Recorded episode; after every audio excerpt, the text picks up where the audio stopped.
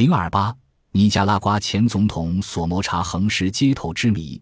一九八二年九月十七日上午，在南美洲的巴拉圭首都亚松森市中心，车水马龙。十时左右，突然间，机枪声、自动步枪声和炸弹声响作一片。顿时，路上正在行驶的一辆白色奔驰车被炸成数截，车上的三人也被炸得血肉横飞。这三个死者当中，其中之一就是尼加拉瓜前总统安纳斯塔西奥索·摩查德瓦伊雷，另外两人则是他的经济顾问约瑟夫·贝蒂纳和司机瑟萨尔·加利亚多。那么，尼加拉瓜总统为何到了巴拉圭？又是什么人将其枪杀呢？这恐怕要从索摩查的独裁统治谈起。尼加拉瓜位于中美洲北部，北接洪都拉斯，南连哥斯达黎加。东临加勒比海，西濒太平洋，原为印第安部落聚合地，后来沦为西班牙的殖民地。一八二一年，尼加拉瓜独立；一八三九年，建立尼加拉瓜共和国，国土面积只有十三万平方公里。一八三七年，安纳斯塔西奥索摩查加西亚老索摩查担任了尼加拉瓜总统。从此开始了两代三位索摩查总统长达近半个世纪的独裁统治。老索摩查一八九六年生于一个咖啡种植园主家庭，曾在西班牙和美国留学，对美国充满根深蒂固的敬意。一九二六年，索摩查担任了尼加拉瓜陆军的指挥官，成为美在尼加拉瓜的代言人和应声虫。一九三二年，老索摩查出任国防部长，后又升任国民警卫队司令。一九三六年五月，他发动宫廷政变。迫使总统萨卡沙辞职。一九三七年当上总统后，老索摩查一方面积极培养死党、网络亲信，一方面滥用职权，横征暴敛，搜刮民脂。全国三分之一的耕地属他们家族所有，全国仅有的某些小型工业企业也为他们家族所控制。此外，索摩查还依仗美国的支援和国民自卫队滥施暴政。取缔社会主义党、共产党，镇压和屠杀共产党和民主人士，不准罢工，压制出版自由和言论自由。一九四四年，尼加拉瓜自由党发生分裂，老索摩查当即另组国民革命党，并把其掌握在自己手中，使之成为维护索摩查家族统治的工具。全国政治、经济、军事各部门都被索摩查家族严密控制。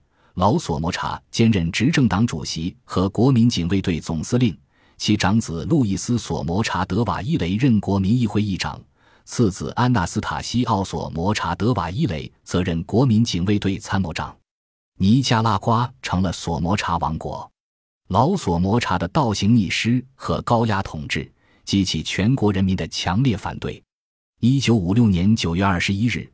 老索摩查在舞会上被一个爱国青年枪击重伤，几天后死亡。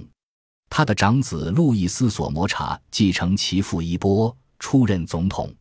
路易斯·索摩查的暴虐统治比其父有过之而无不及。一九六一年四月，第二位索摩查总统病死。此后，安纳斯塔西奥·索摩查德瓦伊雷接任总统。他生于一九二五年十二月。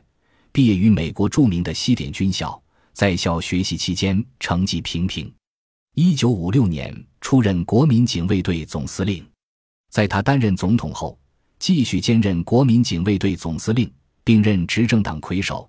他的同父异母兄弟任国民警卫队总监，其长子则负责控制青年军官。在这个家族的统治下，尼加拉瓜更是暗无天日，民不聊生。索摩查家族依靠掌控国家机器，掌握了尼加拉瓜的经济命脉。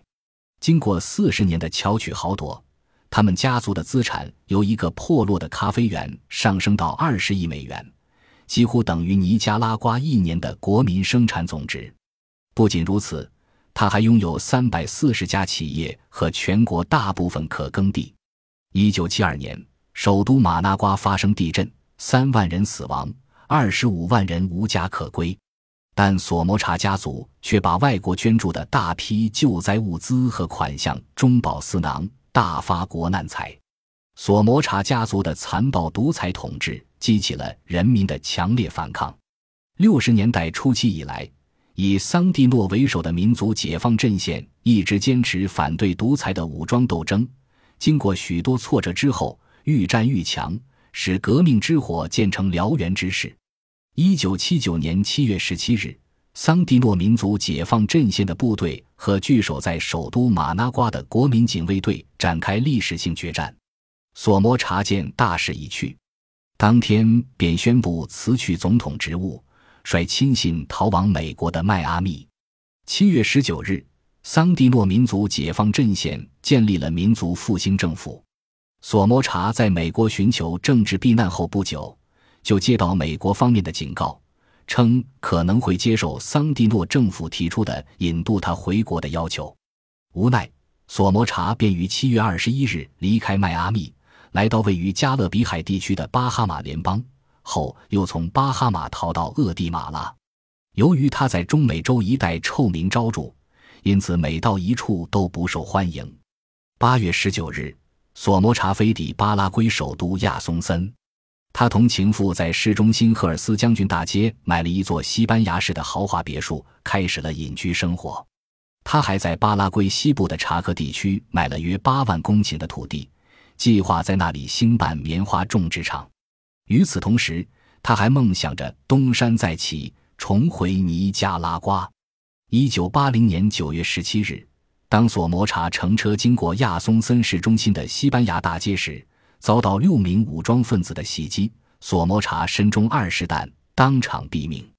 十九日晨，他的尸体在其情妇和五个孩子的护送下运抵迈阿密。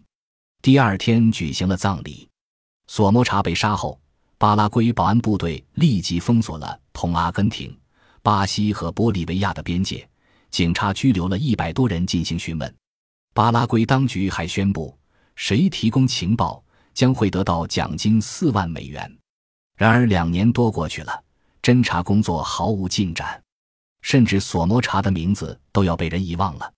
那么，杀死索摩查的武装分子究竟是谁呢？是桑蒂诺政府派来的刺客，还是另有他人？一九八三年，阿根廷人戈里亚·兰梅尔洛向媒体声称是自己领导了刺杀索摩查的袭击行动。他生于一九二四年，由于参加反政府的政治活动，被阿根廷当局通缉了十多年。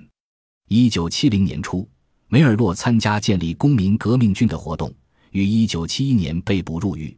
一九七二年，他和另外几名游击队领导人越狱成功，潜逃到智利，后到古巴。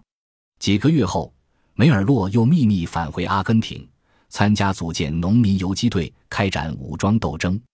一九七六年，农民游击队遭到新上台的阿根廷军人政权的镇压，损失惨重。梅尔洛被迫再次逃离阿根廷。